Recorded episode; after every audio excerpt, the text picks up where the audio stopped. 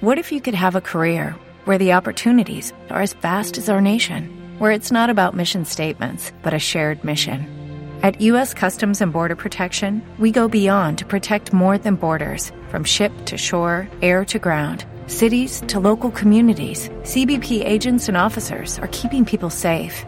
Join U.S. Customs and Border Protection and go beyond for something far greater than yourself. Learn more at cbp.gov/careers.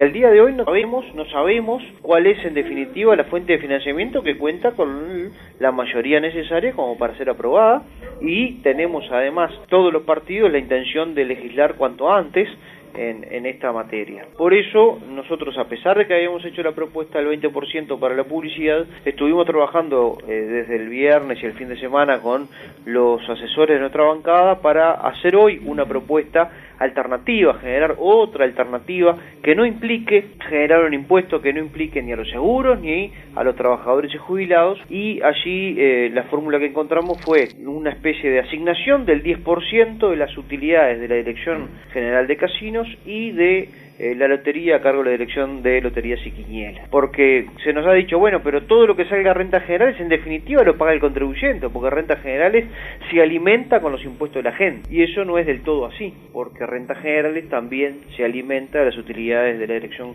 General de Casinos y de la Dirección Nacional de Loterías y Quinielas. Por lo tanto, no es una imposición al bolsillo de la gente, sino que es en todo caso lo que se recauda porque la gente apuesta que lo hace voluntariamente y no obligatoriamente. Entonces, según los cálculos que hicimos, un 10% de esas utilidades, tomando valores de 2011, estamos cubriendo los 10 millones de dólares más o menos que se estiman se estarían necesitando por año para cubrir este fondo.